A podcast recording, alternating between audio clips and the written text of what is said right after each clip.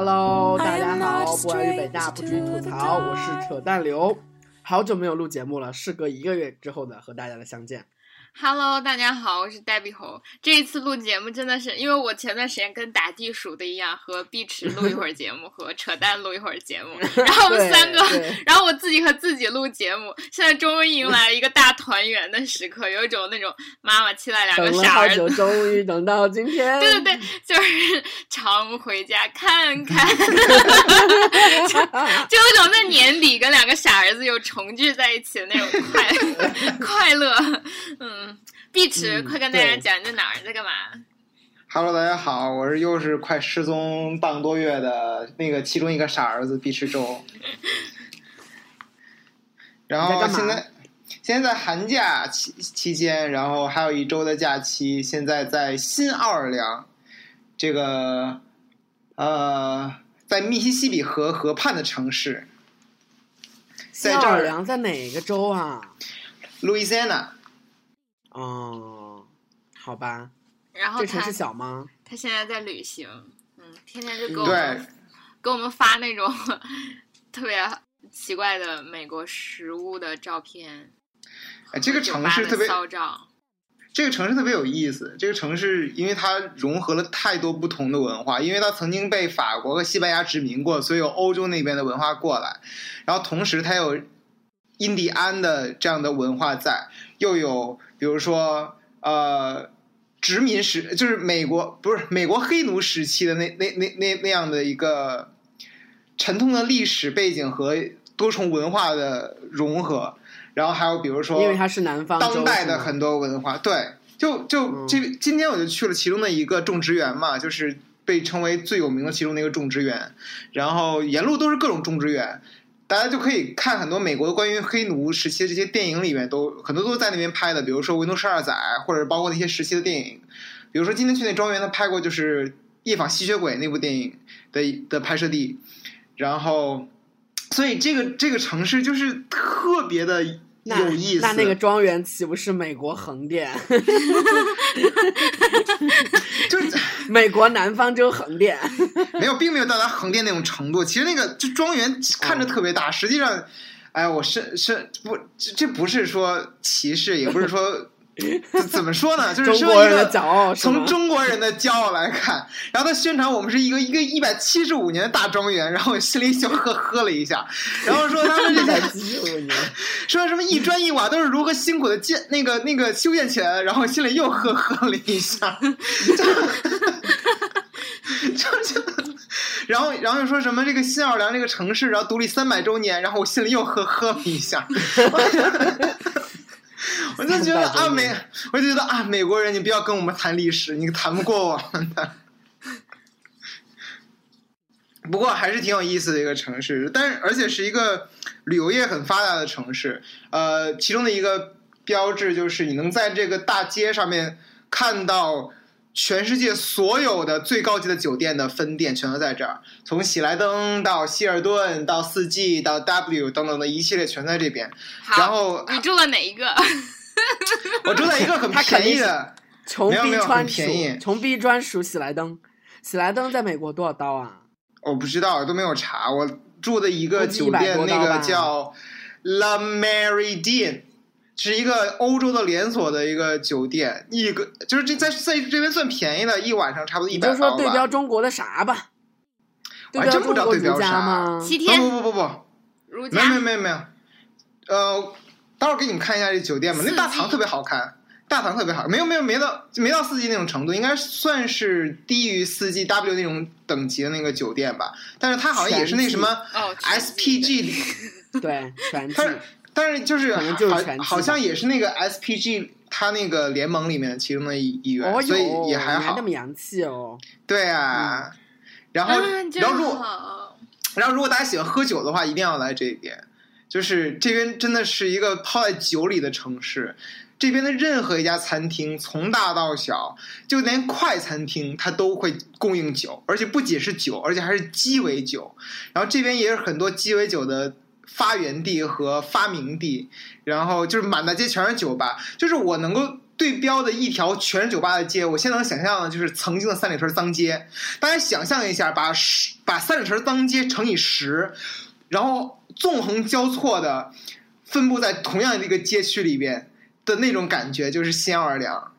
何其壮观！就是何其壮观的一条街。它的市区都他妈是酒吧街吧？全是酒吧。任何一家餐厅都变成晚上也全都变成酒吧。哎，所以说美国的那些酒吧它贵吗？一杯酒多少刀啊？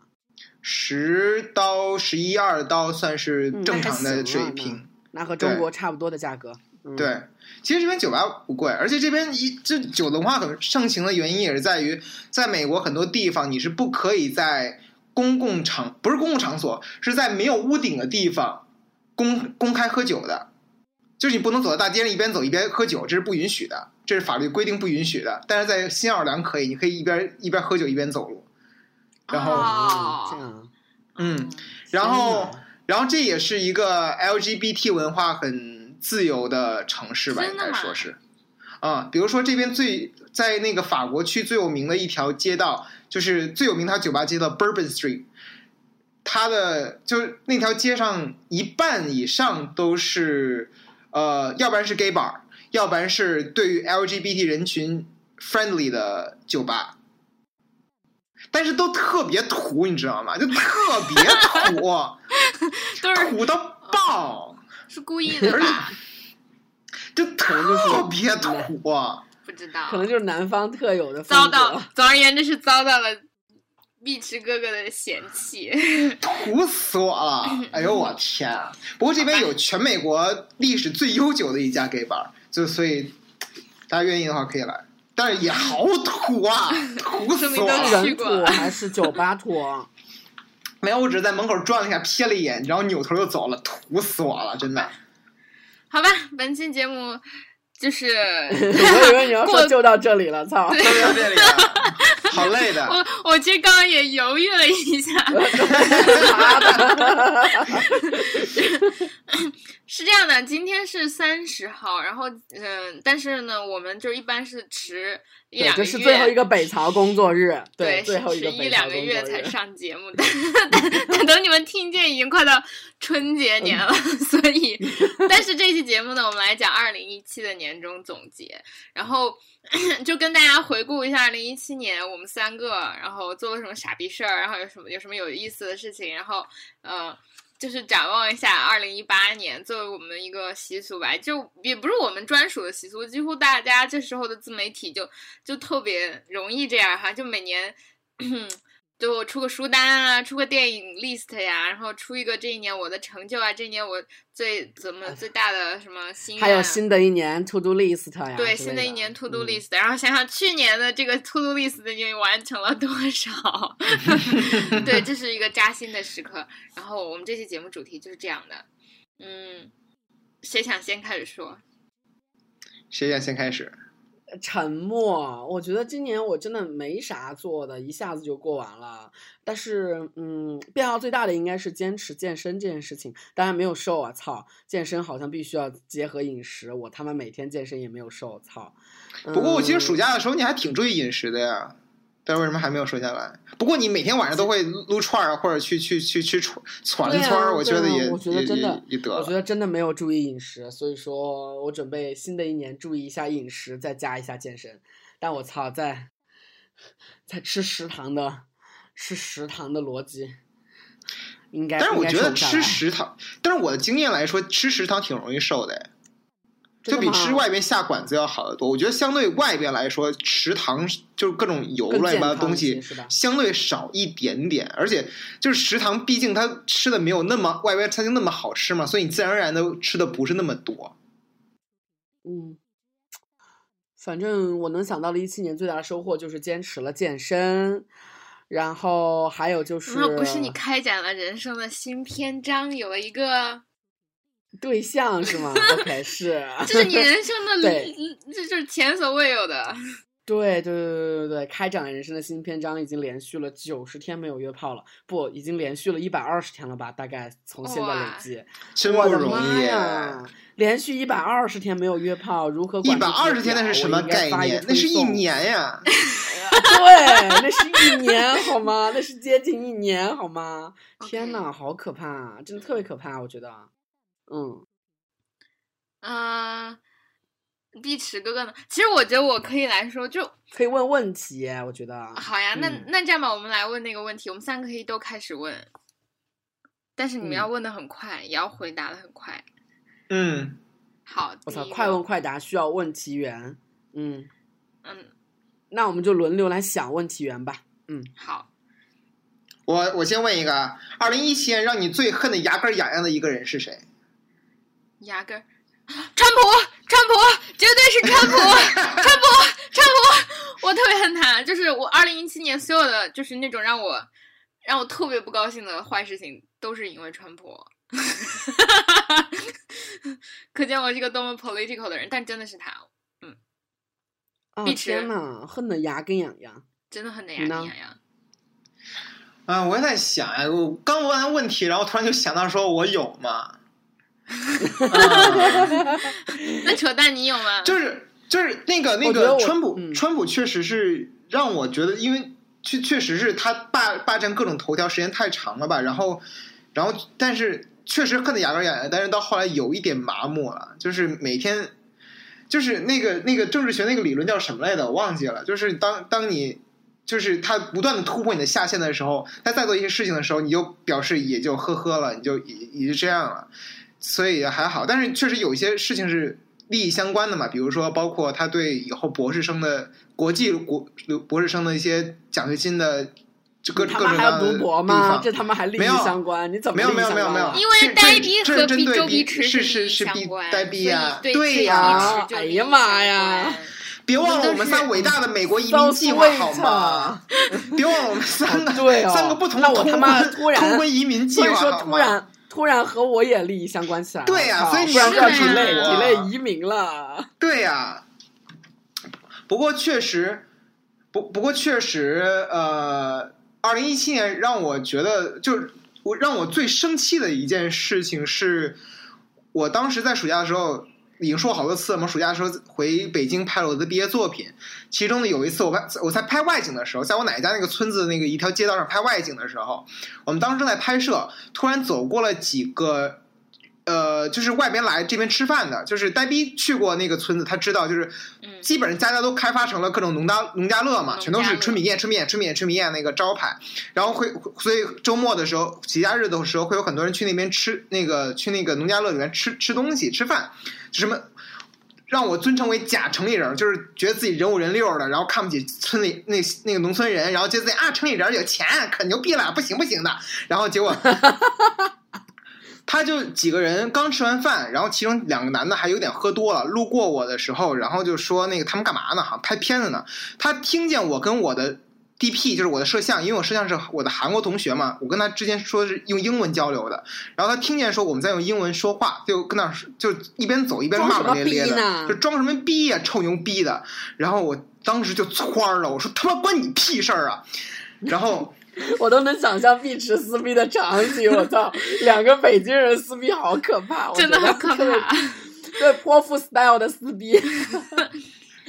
然后，然后那个人他也就就就就就就也继续往前走，回身看了一眼，然后本来想想跟他继续理论一下，后来一想也不值当，因为毕竟当时拍摄日程挺紧的，没有必要说耽误其他人。但是后来一想，如果真打起来的话，我他妈剧组十多个人，我怕他，真的是。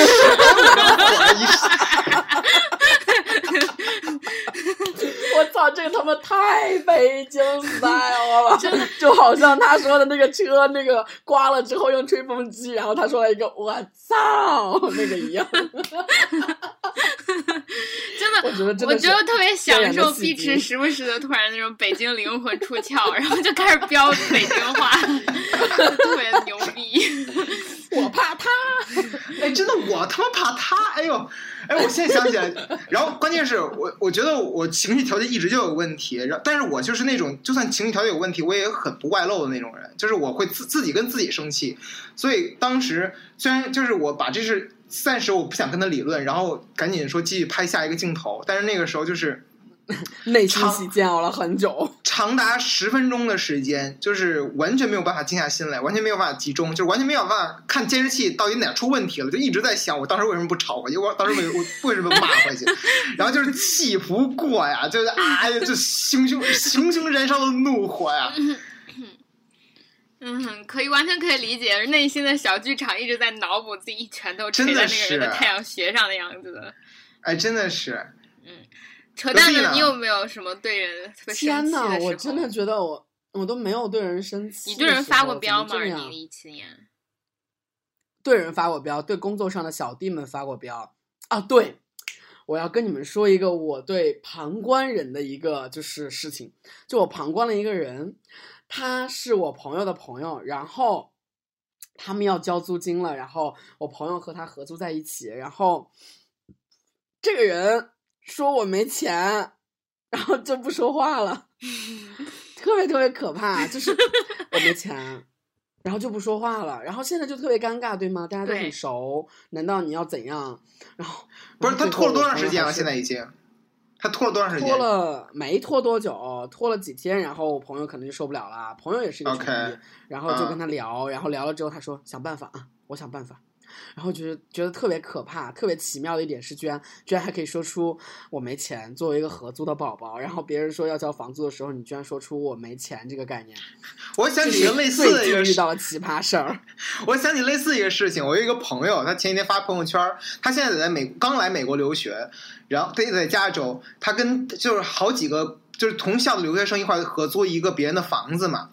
他那天发一朋友圈截一张图，就说其中的一个室友就莫名其妙的说就搬走了，然后没有根本就没有提前提前跟他们打招呼，然后我的 我我的朋友就直接去就就给他发微信质问他，就说你怎么那个离开连连提前打个招呼都没有呢？然后那个人回两句话，一个第一句话嗯，第二句话 my bad，然后没有了，没有下文了。好表啊！我觉得这太表了吧。哎呀，操！而且没有人分担房租了，好吗？对，啊，这就很麻这是烦嘛。关键。对，所以就是说，就是还是跟别人合租的时候，还要长个心眼儿，尤其是跟不认，就是不不跟不知根知底儿的人合租的话，还是要长个心眼儿。嗯，对，但是二零一七年我有个进步，就是我发现我自己跟别人合租也是 OK 的，因为和对象睡在一起，然后和蛋挞他们和珊珊他们都有同居室和嗯分居两室的这样一个体验，我觉得就还行，我觉得就没有我想象中那么的不适应，但可能是因为关系到那份儿上了，可能如果说是陌生室友，但我在陌生室友里也睡过呀，因为。呃，我现在睡的就是百子湾，然后他家，啊，我觉得还行哎，我觉得没有我原先想的那么夸张，对。而且我现在一七年的新变化就是，我下半年开始了我漂泊一生，因为我做民宿，我他妈把三套为了赚钱，我把三套房源全部他妈放上去了。所以说有些时候房源过度火，比如说现在，我就他妈只能寄居他人家庭，然后就 就感觉没有 settle down 的感觉，你知道吗？就如果说你不固定居所在一个房子里面的话，就真的没有 settle down 的感觉，因为你很多东西不方便嘛。对，嗯然后也没有固定的这样一个活动范围，但为了赚钱也只能这样了。对，为了赚钱也只能这样了。好，那下一个问题啊，那就是说，二零一七年你们觉得自己做的最好的一件事情是什么啊？我我怎么想了一个这么这么 lame 的问题？嗯，我觉得我做的比较可圈可点的是，我踏入了一个新的尝试，就是投入了十万块钱的现金流。当然，这个不是说我有十万的存款，我存不起，我用信用卡透支了十万块钱的现金流，不是透支，就是用那个管理。呃，有朝一日我真的要给你们上一课，怎么去进行信用卡的管理了。对，anyway 这不重要。呃，十万块钱，然后预。租了三里屯的两套房子，然后一套是在两居，然后小两居用来整租，一套是大的两居，两个独立的大的房间用来分开租，然后进行了民宿的尝试。第一个是看房子，第二个是真的尝试这个我可以住在东边，然后第三个就是我自己进行了完整的从零到一的装修。当然，它的底子硬装不需要我装，但软装是需要我装的。就在台湾那十多天，我一直在研究呃 A P P 家装 A P P 某一个家装 A P P，为了避免打广告，我就不说了。然后研究之后，我就发现其实淘宝可以满足我超级多的诉求。人们住民宿和我们来图好看，其实都可以有很多小的元素来让它好看。所以说我就装修成功了。我觉得这个还蛮开心的。这个以后大家如果说有什么装修的诉求，有什么买好东西的诉求，买什么装饰品的诉求，买什么主题式装饰品的诉求，都可以找我了，我非常有经验。已经成为专家装了。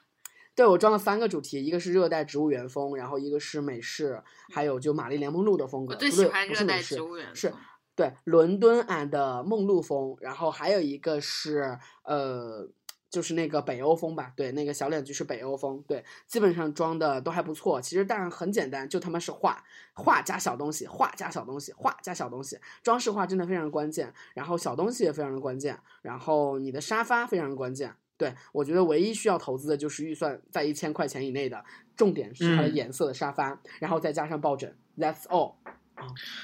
不过我确实觉得这样挺好，就因为我觉得对比于很多其他地方来说，中国人确实不太喜欢说，就是对软装上面特别下心思，就觉得说我只要硬装完成了以后，然后我就是买家具就是使一辈子的事儿，而直到说我在换房或者在在什么为止，就不会说我今天我动一点这个东西换一个啊风格，明天动一个东西换一的要吐下心情。槽，你知道吗？就是眼看着，就是就是碧池说的这一点，就因为我眼看着嗯、呃扯淡的 business，然后他在装修各种房子，然后跟我讲他要怎么怎么样，然后我就紧接着回了成都，然后我父母就是。就像碧池刚说的那种，就他们那种思想，就是他们不想整天折腾，他们就想弄出来一套房子，然后把里面他们就弄成最好的，就家具要实木的，不管有多丑。对对对然后对，然后那个就是一切都要最好的，不管有多丑，就是我不知道那个标准在哪儿。然后他们也没有风格，就那种折中主义的中式风格，就就是去那种那种传统家具城，就一个大厅，然后各种摊位，然后你去挑。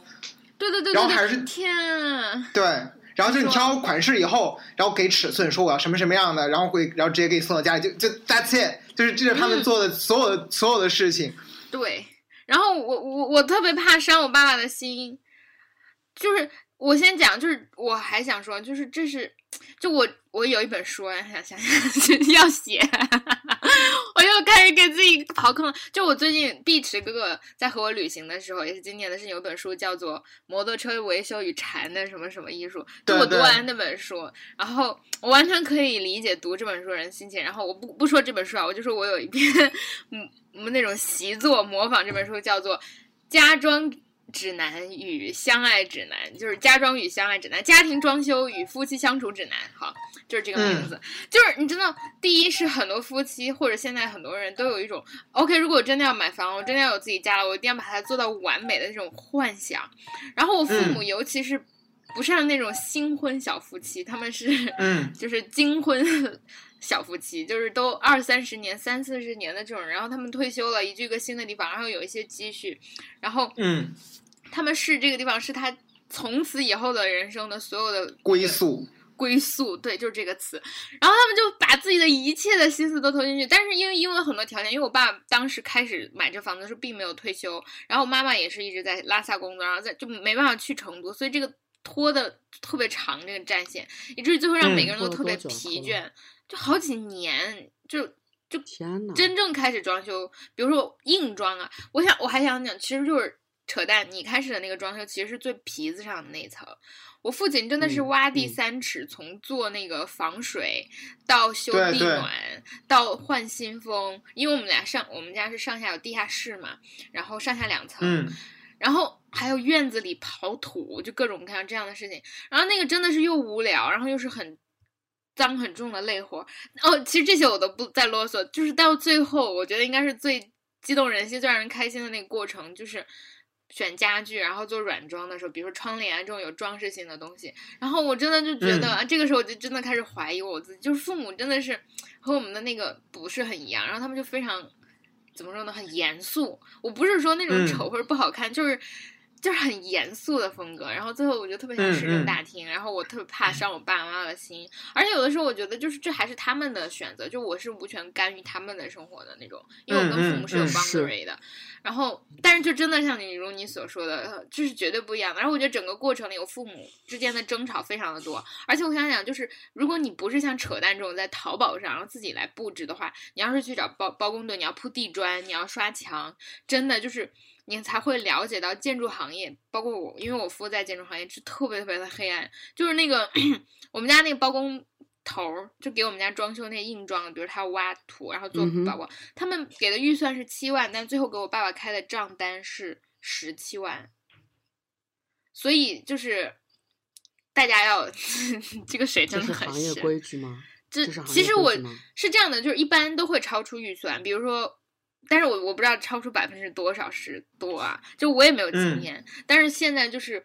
我想给大家讲一个商业中，就是你一定要跟别人签合同，就哪怕是这种小装，然后你要你要相信免费是最贵的。如果你真的冲的极低的价格敏感，你就不要去找这种。我我父母也不是做那种整体包装，因为都是自己 DIY，就是自己来选择做不做这个或者做不做那个，一定要把每个细节都绝对的坚持。而且我爸爸人特别好，这也是就为什么我想讲在家庭装修中一定要有那种个人生活，是因为我父亲的性格和我母亲的性格在整件事情中都起到一个那种风帆式的主导作用。我父亲人特别好，所以别人那种包工头就一问他要钱，他就立刻把钱给别人，结果就没有办法约束别人，你知道吗？就是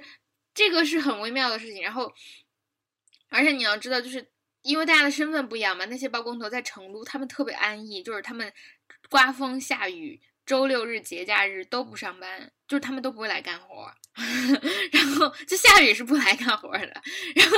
然后就，但是你有的时候给他们算钱，就看是他们真正来你这儿工作几天，然后按人头算上怎么怎么样。因为有的时候有一些工程小工程要挑土，然后铺地砖什么的。总而言之就是很复杂。然后这里面就我父母之间非常激烈的争吵，然后很然后那些就比如说我妈买了一个洗手池，就卫生间的那个有个镜子，嗯然后有个嗯洗手台，最后就气到把那个台子直接扔掉，再重新买一个新的，就多花了好几千块钱。然后嗯这里嗯面的那个波折的，就是非常的多。然后我真的觉得嗯可以写本书告诉大家，第一是相爱真的很难，就是你如何折中让对方。做这种策划和 plan，然后另外一嗯方面又两个人齐头共进啊，对付你们这些就是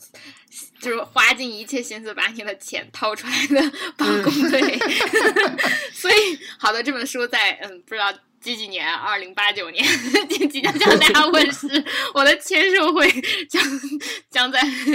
我知道在哪儿 开始。总之就是跟大家说，嗯，就是真的是很，当然这对我父母亲而言，我觉得还是件开心的事，因为今年过年就我们就会在成都聚，然后我妈妈也把外婆接过去了，就历尽千辛万苦，还是有一个美满的结局。但是总而言之是有非常多的波折的。是的，就是所以说所以说哎你们家装修完了吗？你们家装修完了，现在装修完了，现在你们去随便住，就地上、地下、地下室，嗯，特别爽。这件事情我也我也有经历，就是我我家当时装修是几年前啊，当时我还在大学本科的时候，所以我当时有时间说跟着我父母，然后挑家具，挑各种软装的东西，所以我开始不断的去去去劝我妈说，咱们买家里买几张几个画儿什么的吧，然后这个灯我来挑吧，然后然后咱家买个地毯吧，然后怎么怎么样的，然后因为我妈又是一个就是。我我我觉得我妈某些程度上的审美还是不错的，就比平均水准来说还是算不错的。是的，然后她就挑家具也很也很那个。也很龟毛的一个人嘛，就是我跟我妈一块儿一块儿逛家具城，然后我我俩都觉得这个东西巨好看，特别独特，这个特别有设计感。然后我爸就坐旁边也不说话，就干老哼哼，就哼就不管了，管不了了。然后，然后比如说我们逛一个其中的一个品牌在灯具店，然后就是品牌东西，我还是觉得特别不一样，就是它整个体的设计就让你觉得特别的亮眼，就跟那些杂牌的东西来说的话，然后挑完我我和我妈挑完那几个主要房间的灯。算完了以后好几万，然后我就说这不行，这这个要太贵了。然后结果我就上网查，就查到淘宝上有那种这个品牌的不是直销，是那种代购代销的那种那个网店。结果他就在就就就这么算下来的话，每个灯就省了能有好好大几百。然后结果就全部的灯就直接在淘宝上买了。所以我觉得还是需要。教育自己的父母，然后就如何利用这些新的东西，然后教育父母，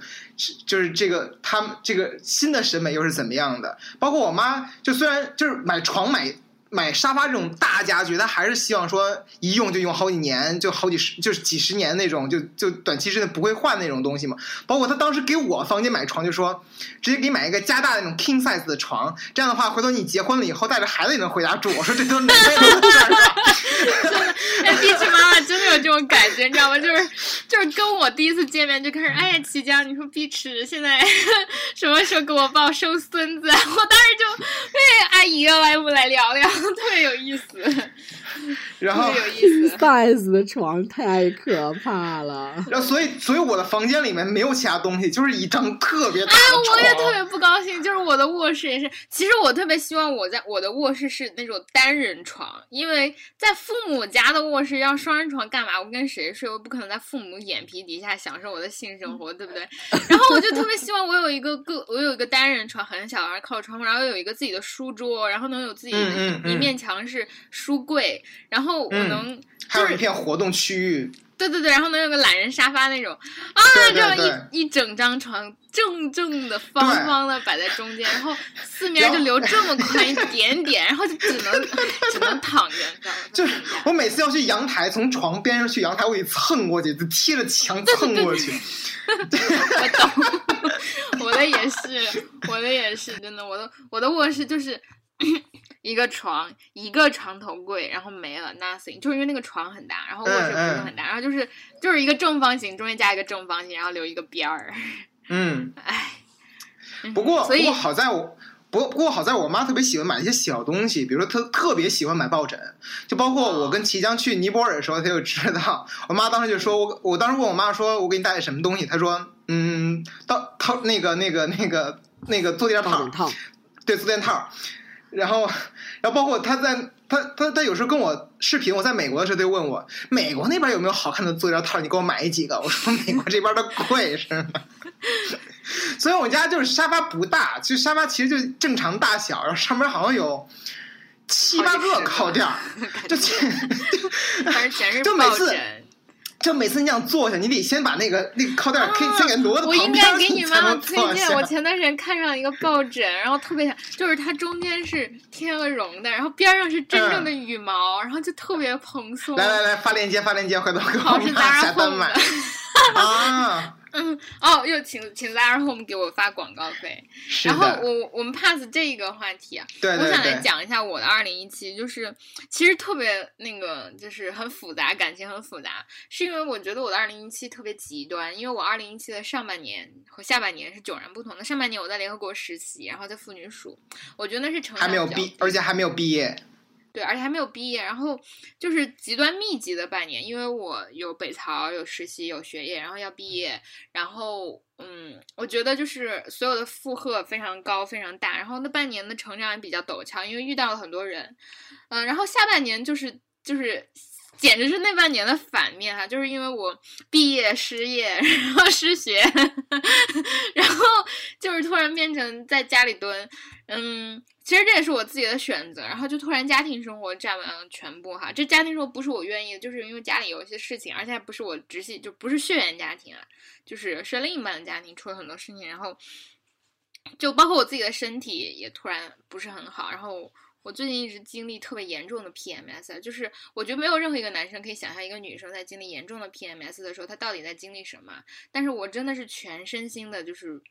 就是很 vulnerable，就是就无法和疾病做抗衡。当然我不想夸大它，但是我就是说从比如说我我牙龈出血，然后呢我胸部胀痛想想爆炸，你知道吗？我觉得有的时候我的胸就会，因为我我我。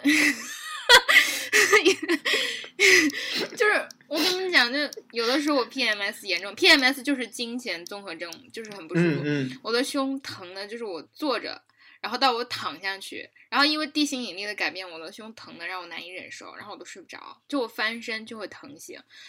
然后真的是想爆炸，然后就是胸想爆炸，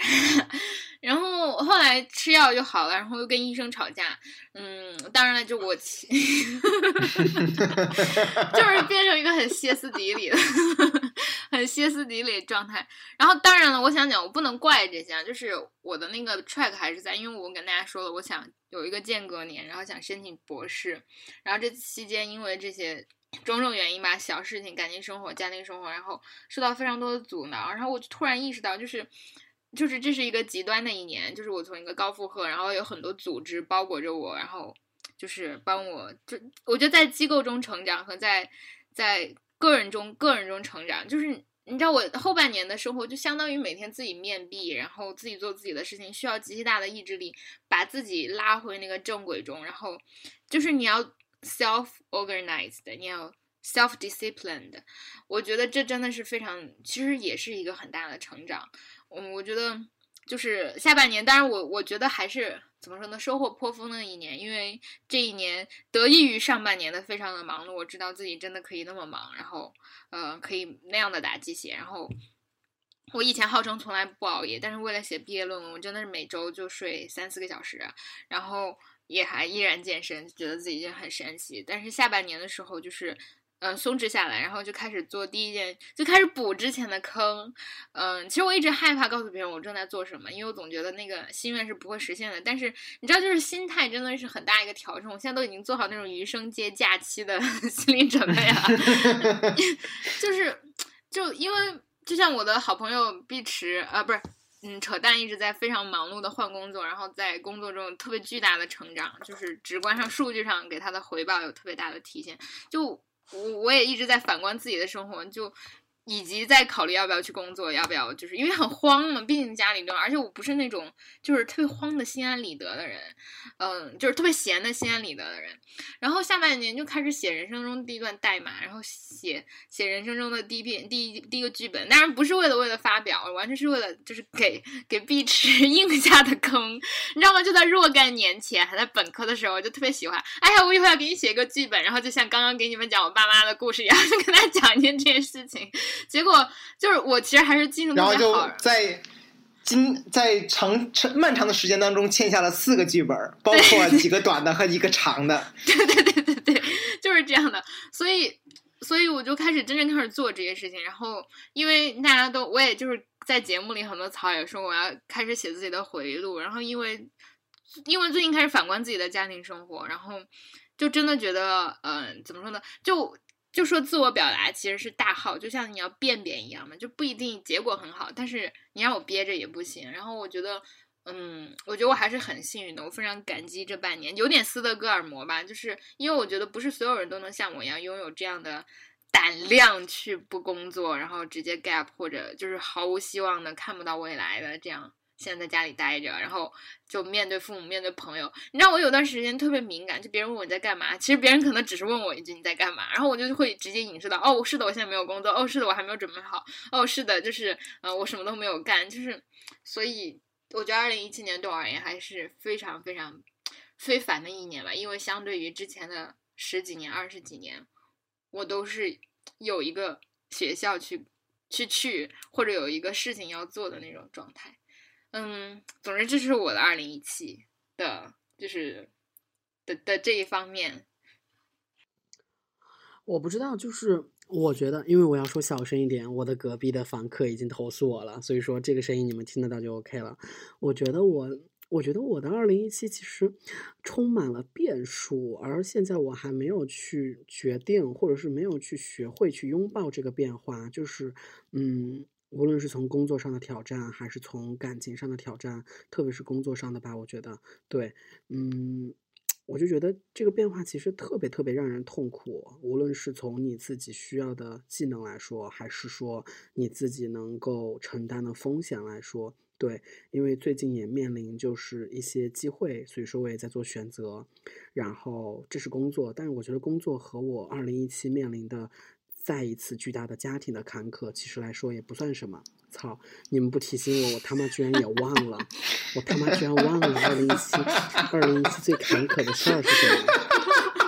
真的，心也是够大。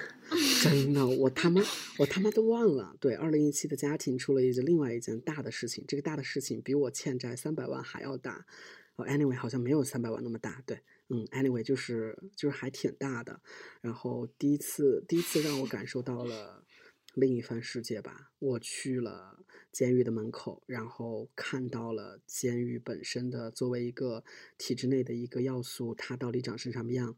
真的不像我们想象中那么的冷酷，它真的好像，真的好像派出所呀！操，他真的他妈的好像派出所。对 对，然后我在监狱门口看到了和医院一样的。就感觉特别特别想流泪的那种无常。医院的无常是说白发人送黑发人，或者是说你本身的直系亲属的这样一个离开，而监狱本身就是一种犯罪嫌疑人的家属们去探望，然后去，因为可能他们的心里经过了非常非常大的变化，起初可能是失望，然后还是不离不弃。我其实。从我现在来讲，我仍然无法去理解那些人对自己的亲属的不离不弃，就是这样一个 connection 到底要强悍到什么地步？还是说？人们就具有这样一个朴素的价值观，就是这样一个 connection，就是自然而然的，它是不需要去想象和质疑的。人们虽然气，人们虽然失望，但是也心疼，然后也又气又失望又心疼的来看他们的家属们。我觉得就是在监狱里看到的，就是因为我没有进去啊，呃，在监狱里看到的，就是。